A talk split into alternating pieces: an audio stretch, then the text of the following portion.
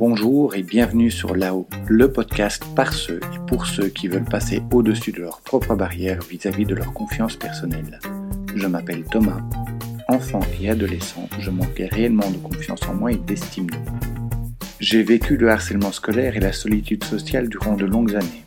Les gens qui me connaissent actuellement tombent souvent des nues lorsqu'ils apprennent ce parcours, car il est tellement à l'opposé de l'image de confiance que je dégage actuellement. Je suis convaincu que nous pouvons tous améliorer nos niveaux de confiance et d'estime personnelle.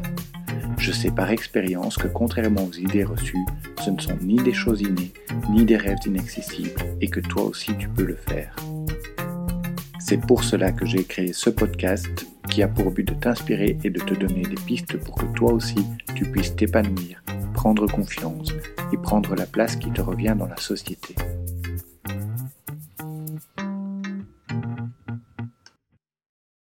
Lorsque l'on parle de confiance en soi, on entend assez rapidement parler des hormones. Celles-ci seraient responsables de nos réactions et de nos émotions. Chaque hormone serait responsable, de manière prévisible, de nos sensations et de nos variations d'humeur. Mais qu'en est-il? Je te propose un petit focus sur les quatre hormones principales qui jouent un rôle dans ton sentiment de confiance. Mais avant cela, si tu écoutes ce podcast, c'est que les sujets de confiance en soi et d'estime de soi t'intéressent. Alors n'hésite pas à t'abonner ou à t'inscrire à la mailing list pour être prévenu de la sortie de chaque épisode. Avant de commencer, je trouve important de préciser deux choses. Nos hormones influencent nos humeurs, tout comme nos humeurs influencent nos hormones. Contrairement aux idées reçues, cela ne va pas à sens unique. Et deuxième chose, chacune des hormones citées ci-après a plusieurs fonctions. Nos scientifiques pourraient même leur découvrir de nouvelles fonctions demain ou après-demain. Première hormone citée aujourd'hui, l'ocytocine. L'ocytocine a de multiples rôles dans notre organisme. Elle est l'hormone de la confiance en soi, de l'amour, de la sécurité affective et de la sociabilité. Elle favorise également l'empathie, la générosité, tout en limitant notre sensibilité au stress. L'ocytocine est principalement sécrétée par l'hypothalamus. L'ocytocine libérée dans la circulation agit comme une hormone, favorisant notamment la lactation et les contractions de l'utérus durant l'accouchement. Au niveau cérébral, l'ocytocine agit comme un neuromédiateur en influant sur nos émotions et nos comportements. Si elle aide à accélérer l'accouchement, elle a également un rôle essentiel dans le développement de l'instinct maternel et de l'instinct paternel. Plus largement, c'est elle qui favorise l'attachement et le lien social. L'ocytocine intervient dans tout ce qui est relationnel sympathie, empathie, amitié, amour, lien familial, etc. À chaque fois que tu éprouves un sentiment positif envers quelqu'un, il y a sécrétion d'ocytocine. Les effets de l'ocytocine dans l'organisme sont nombreux, mais la plus importante pour la confiance est la réaction calme et contact, qui est opposée à la réaction fuir ou combattre, elle aussi déclenchée par l'hypothalamus par le biais de l'adrénaline. Grâce à l'ocytocine, tu deviens plus confiant, plus extraverti, plus ouvert aux idées nouvelles, mais également tu ressens plus de joie et moins de timidité. Et enfin, l'ocytocine aide à réduire le niveau de cortisol, ce qui réduit aussi l'anxiété. Comment favoriser la sécrétion d'ocytocine? À chaque fois que tu as des interactions sociales, que tu vas vers les autres, tu sécrètes de l'ocytocine. Et c'est elle qui te permet de te sentir à l'aise dans ton rapport à l'autre. Si tu te sens timide ou peu sociable, si tu as du mal à te détendre au quotidien, si tu ne te sens ni curieux ni audacieux, c'est probablement que tu n'as pas assez d'ocytocine. C'est en allant vers les autres, en y allant à petits pas, que tu vas progressivement établir plus de confiance en toi. Pense également à cultiver les relations et renforce celles qui existent déjà. Renforce surtout celles qui te rassurent. À chaque fois qu'une interaction se passe bien, répète-toi Je suis celui qui crée ce sentiment agréable. Mais tu peux également augmenter ton niveau d'ocytocine en te montrant digne de confiance. Car à chaque fois que tu crées l'opportunité pour qu'un autre ait confiance en toi, ces réactions vont stimuler ton hypothalamus pour sécréter de l'ocytocine. Cette stratégie peut se réduire au simple fait de tenir tes promesses. Mais tu peux également faire des compliments et te montrer généreux. La dynamique est la même. Le contact physique et le toucher sont également une source de sécrétion d'ocytocine. Te masser ou te faire masser est donc une très bonne habitude à prendre. Un toucher agréable active la réaction calme et contact de l'hypothalamus. Le yoga peut également faire monter le taux d'ocytocine. Puis ensuite, avoir un chien et interagir avec lui, le regarder dans les yeux, est également, selon différentes études, un bon moyen d'augmenter ton niveau d'ocytocine. Et finalement, prends un bon repas. Il n'y a pas d'aliment particulier pour générer plus d'ocytocine. C'est plutôt la digestion et le sentiment de satiété qui stimulent l'hypothalamus dans ce sens. Deuxième hormone, la sérotonine. Hormone du bonheur par excellence, la sérotonine régule ton humeur. La sérotonine est boostée par la gratitude, le fait de sourire et la reconnaissance de ta valeur. L'absence de sérotonine est aussi impliquée dans la dépression. La sérotonine est très majoritairement produite dans l'intestin et accessoirement par les neurones. Les neurones produisent 5% du total. La sérotonine a de très nombreux effets, régulation de la digestion, de la température, du sommeil et de la sexualité, contrôle du système cardiovasculaire, transmission et contrôle de la douleur, etc. 1% seulement de la sérotonine de ton organisme joue un rôle de neurotransmetteur en limitant la prise de risque et l'agressivité.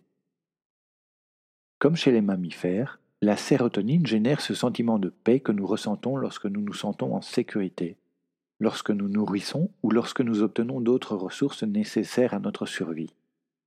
Mais elle apparaît également lorsque nous obtenons le respect des autres, car lorsqu'un mammifère obtient le respect de ses pairs, il est assuré d'avoir accès aux ressources indispensables à sa survie. Et cette sensation pousse le mammifère à monter dans la hiérarchie sociale en quête de respect. Contrairement aux autres mammifères, nous avons appris à freiner en partie nos impulsions de prédominance sociale, car nous avons besoin de liens sociaux et de rapports agréables. Nous cherchons donc à trouver le juste équilibre entre prédominance, pour avoir du respect et de la sérotonine, et lien social, pour avoir de la confiance et de l'ocytocine. Tout cela en évitant l'exclusion du groupe, synonyme d'augmentation du taux de cortisol, d'insécurité et d'anxiété. Doit-on favoriser la sécrétion de sérotonine? Comme seulement 1% de la sérotonine du corps est utilisée dans les cas qui nous intéressent, est-il nécessaire de favoriser la sécrétion de sérotonine? Tout d'abord, commence par oublier tous les conseils relatifs à l'alimentation. La sérotonine, qu'elle soit ingérée ou produite par les intestins, ne traverse pas la barrière hémato-encéphalique, ce qui veut dire qu'elle ne rentre pas dans le cerveau. Donc les conseils alimentaires et les aliments qui contiennent de la sérotonine ont très probablement un effet bénéfique sur ton organisme, mais aucun régime alimentaire n'aura d'effet direct sur tes humeurs par l'intermédiaire de la sérotonine. De plus, la sérotonine peut produire des effets très différents en fonction de la zone du cerveau où elle se trouve. Elle module l'activité de multiples systèmes en fonction des récepteurs sur lesquels elle se fixe. Il existe au moins 13 neurorécepteurs réagissant à la sérotonine. Leur rôle et leur réactivité sont vraiment variés. Pour que la sérotonine ait un effet profitable sur ta confiance en toi, développe un sentiment de fierté. Toutes les activités qui te donnent envie de dire ⁇ Regarde, c'est moi qui l'ai fait ⁇ auront un effet sur ton sentiment de reconnaissance sociale et donc sur ton niveau de sérotonine. Une autre chose que tu peux faire, c'est noter sans l'extérioriser ou sans t'en vanter l'influence que tu as sur les autres. Le but n'est pas de fanfaronner ou d'attendre un remerciement, non. Profite simplement du plaisir de remarquer l'influence positive que tu as sur les autres. Cela influera sur ton niveau de sérotonine. Troisième hormone vue aujourd'hui, la dopamine. La dopamine, c'est l'hormone de l'action et du plaisir immédiat. C'est elle qui te donne envie d'agir. Elle est sécrétée quand tu fais du sport, quand tu relèves des défis, ou quand tu atteins des objectifs, mais aussi quand tu écoutes de la musique et quand tu manges. Elle est aussi favorisée par les encouragements et les compliments et une bonne qualité de sommeil. La dopamine est principalement produite dans le mésencéphale, c'est la partie supérieure de ton tronc cérébral. C'est elle qui te donne le signal de départ pour te lancer dans plus d'actions lorsque tu sens qu'un bénéfice est à portée de main. Au départ, la dopamine était indispensable à la survie, car elle fournissait la motivation nécessaire à la réalisation d'actions ou de comportements adaptés, permettant de préserver l'individu et l'espèce. Nos ancêtres se déplaçaient calmement jusqu'à ce qu'ils trouvent une chose intéressante dans leur survie.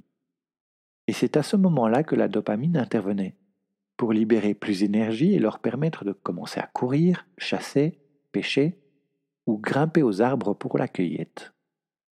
Mais la dopamine favorise également la curiosité et l'exploration. La dopamine provoque une sensation agréable grâce à cette libération d'énergie. Mais elle permet également de mémoriser l'information qui permet d'atteindre à nouveau la récompense. Par exemple, c'est grâce à elle que le rat de laboratoire mémorise le trajet à faire pour retrouver ses friandises. C'est parce qu'il joue sur le circuit de la récompense et la libération de dopamine que le sucre, l'alcool et les drogues sont si addictifs. Mais la dopamine intervient aussi dans la motivation dans toutes nos activités liées à l'action. C'est la perspective d'une récompense qui est à l'origine de la libération de dopamine dans le cadre d'un mécanisme je cherche, je trouve. Et nous utilisons ce mécanisme pour plein de choses, que ce soit résoudre une énigme ou entamer un match de tennis. C'est la perspective d'une récompense ou d'une réussite qui nous amène à agir. Et lorsque nous sommes motivés face à l'action, nous ne nous posons plus la question de savoir si nous avons confiance en nous. La motivation balaye nos doutes. Comment favoriser la sécrétion de dopamine? La première chose qui favorise la sécrétion de dopamine, ce sont nos réussites. Qu'elles soient minimes ou non, le fait de célébrer chaque réussite permet de libérer de la dopamine. Ponctue chaque réussite d'un mot prononcé à voix haute ou intérieurement, comme par exemple Allez ou Yes. Marque chaque réussite significative par un geste. Par exemple, serrer le poing ou sauter en l'air, faire un scissor kick à la manière de Corda ou faire un dab comme certains sportifs. Tu peux aussi prendre mentalement une photo souvenir de l'expérience de réussite pour t'en souvenir plus tard. Tu peux encore prendre l'habitude de marquer sur un carnet spécial, qu'on appellera carnet de confiance, toutes tes réussites significatives pour mieux les fixer dans ta mémoire et pour mieux t'en souvenir lorsque tu as un doute. Tu peux également, pour favoriser la sécrétion de dopamine, faire de l'exercice. Marcher quelques minutes suffit déjà pour que tu commences à libérer de la dopamine. Passer plus de temps à l'extérieur. Les rayons du soleil permettent de créer de la vitamine D, ce qui active les gènes responsables de la libération de dopamine. Tu peux aussi écouter de la musique. Au même titre que les autres plaisirs de la vie, la musique peut provoquer la libération de dopamine. Tu peux te faire masser ou te masser toi-même. En plus de libérer de la sérotonine, le contact physique agréable libère de la dopamine. Tu peux aussi caresser un animal de compagnie, ça fonctionne. Pense aussi à dormir. Dormir ne libère pas de dopamine. Mais quand tu manques de sommeil, cela affecte le nombre de récepteurs de la dopamine. Et ensuite, tu peux manger des aliments riches en tyrosine, comme par exemple les amandes, les avocats, les bananes, le thé vert, etc. Et dernière hormone pour aujourd'hui, les endorphines. Hormones du bien-être par excellence, ces hormones stimulent l'énergie et combattent la douleur. Elles réduisent également les effets du stress. Sécrétées par l'hypothalamus et l'hypophyse, elles sont libérées lors d'un effort physique intense ou prolongé. Une dizaine de minutes de marche rapide permet déjà de voir tes taux d'endorphines augmenter. Au départ, les endorphines servaient à nous soustraire à la douleur le temps d'assurer notre survie. Le but était de nous permettre de prolonger l'effort pour fuir, nous mettre à l'abri ou attraper une proie.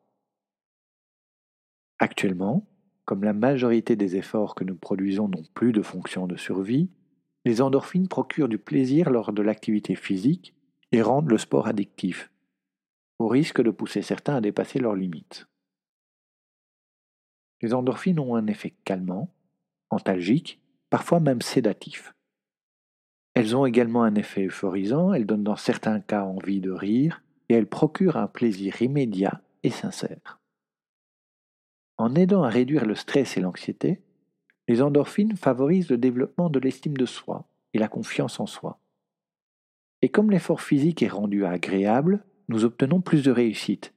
Ces réussites renforcent notre confiance en nous en favorisant la sécrétion de dopamine. Comment favoriser la sécrétion d'endorphines? Comme les endorphines sont sécrétées lors des efforts physiques, toute activité sportive soutenue booste tes taux d'endorphines. Mais le rire et les pleurs sont également générateurs d'endorphines. En secouant notre organisme, le rire stimule la sécrétion d'endorphines, tout comme un effort physique. Et pleurer libère également l'endorphine parce que pleurer est un effort physique. Aucun aliment ne contient d'endorphine, mais certains favorisent la libération d'endorphines. C'est le cas du cacao et donc du chocolat noir, des fraises, des oranges, des plats épicés, des noix et des graines. Voici pour cet épisode sur les hormones et la confiance en soi. J'espère qu'il aura répondu à quelques-unes de tes questions.